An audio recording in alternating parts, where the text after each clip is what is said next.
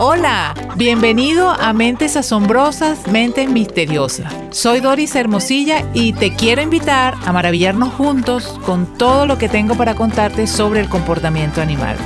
Nunca verás a los animales de la misma forma después de escuchar cada uno de estos episodios. Sin más demora, comencemos.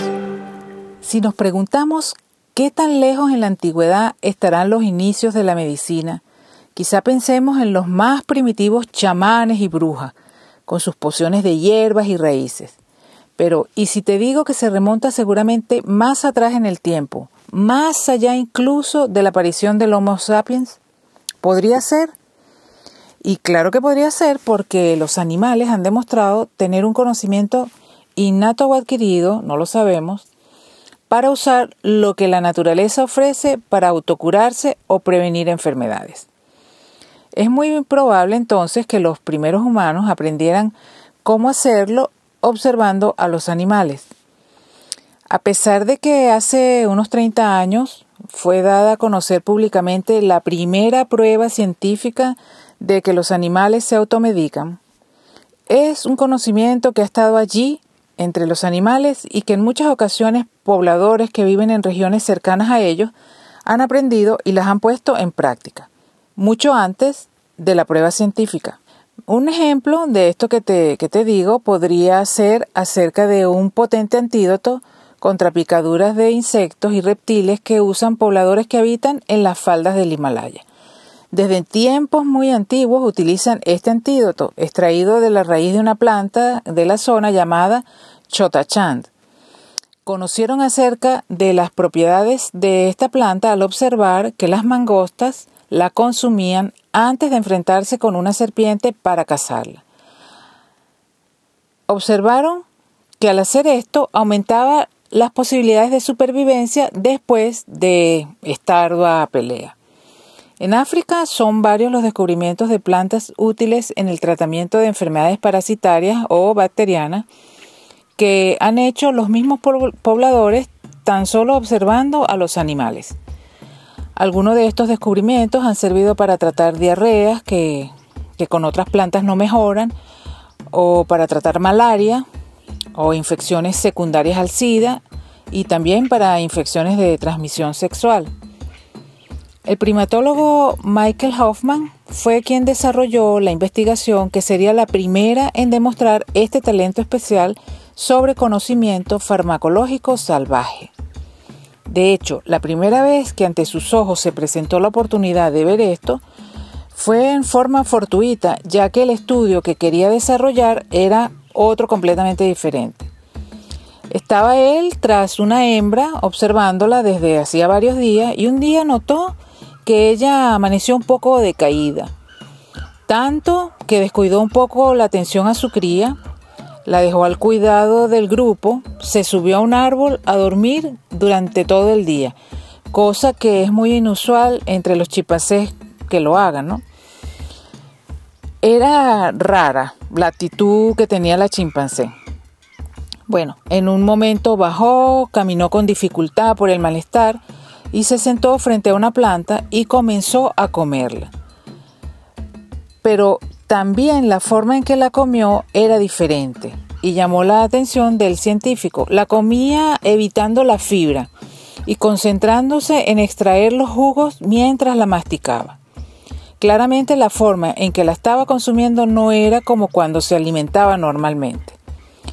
Bueno, en cosa de 24 horas la chimpancé mejoró notablemente su ánimo y volvió a ser la misma de siempre, haciéndose cargo de su hija nuevamente.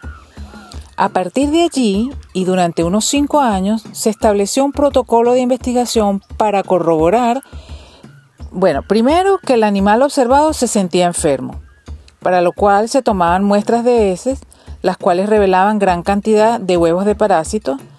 Luego se volvía a tomar la muestra cuando se evidenciaba mejoría del individuo después de consumir la planta, lo cual confirmaba que efectivamente sus huevos habían disminuido en un 90% y por otro lado se hizo análisis de la planta, que es llamada Barmonia amigdalina, comprobando que tenía sustancias farmacológicas activas potentes contra infección por parásitos. Para este investigador, esto más que un descubrimiento, es un redescubrimiento de algo que algunas culturas habían olvidado, pero otras no. Bueno, y este no es que sea un caso aislado, ni muchísimo menos, al contrario, al contrario, está llena de sabiduría farmacológica el mundo de los animales. Cada uno en su ecosistema cuenta con un botiquín verde desde insectos, pasando por mamíferos y aves, todos tienen la capacidad de tratar sus propias enfermedades. Monos habitantes de otras zonas comen para las mismas enfermedades corteza de un árbol. En caso de diarreas pueden consumir también arcilla. Los monos colobo rojo de Zanzibar consumen carbón cuando están con malestar estomacal, lo cual se usa todavía hoy en día en varios países como tratamiento para diarreas con la finalidad de absorber toxinas. Las guacamayas comen arcilla de los acantilados y cauces de los ríos, ya que algunas bayas o semillas con las que ellos se alimentan tienen un componente que es tóxico si se consume en grandes cantidades. Entonces ellas al comer esta arcilla se están protegiendo. Osos, gansos, otros mamíferos también luchan contra, contra sus parásitos internos. Aves que colocan en sus nidos plantas aromáticas frescas como la lavanda y otras y que actúan como repelente o antibacteriano. Hay unas, hay unas aves urbanas en México que utilizan colillas de cigarrillo en la construcción de sus nidos y se pudo determinar que la finalidad es utilizarlas como repelente de piojos y de ácaros. En Borneo se ha observado orangutanes masticar ciertas plantas moliéndolas con los dientes hasta formar una pasta que luego se frotaban durante unos cuantos minutos. Y lo más sorprendente es que esta misma planta la usan los pobladores de la zona para eh, dolores articulares.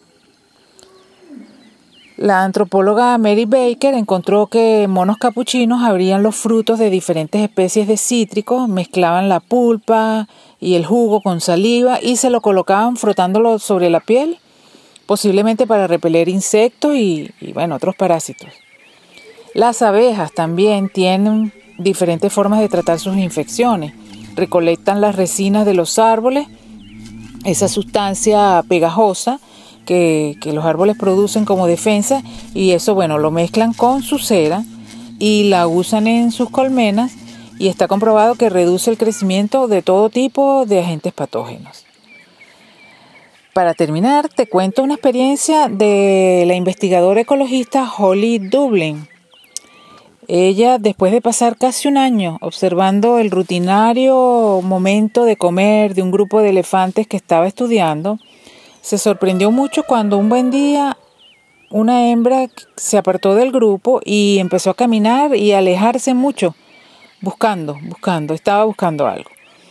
Hasta que encontró un arbolito y el cual se lo devoró prácticamente todo. A la investigadora le extrañó mucho porque nunca ninguno de los elefantes de la manada incluía este arbolito en su dieta. Cuatro días después, esta elefanta parió un fuerte y sano bebé. En posteriores investigaciones, la doctora Dublin se enteró que las mujeres kenianas hacen un té con las hojas y la corteza de este árbol ya para inducir el parto o para provocar aborto. En fin, que estamos rodeados de inteligencia, rodeados de seres talentosos y listos, de los cuales nos falta aún mucho por aprender y por comprender, de los cuales sabemos aún muy poco y que seguramente nos seguirán sorprendiendo todavía mucho, mucho más. Te espero en el próximo episodio. Te agradezco a cada uno de los que escucha. Gracias por eh, escuchar, gracias por compartir. Hasta la próxima.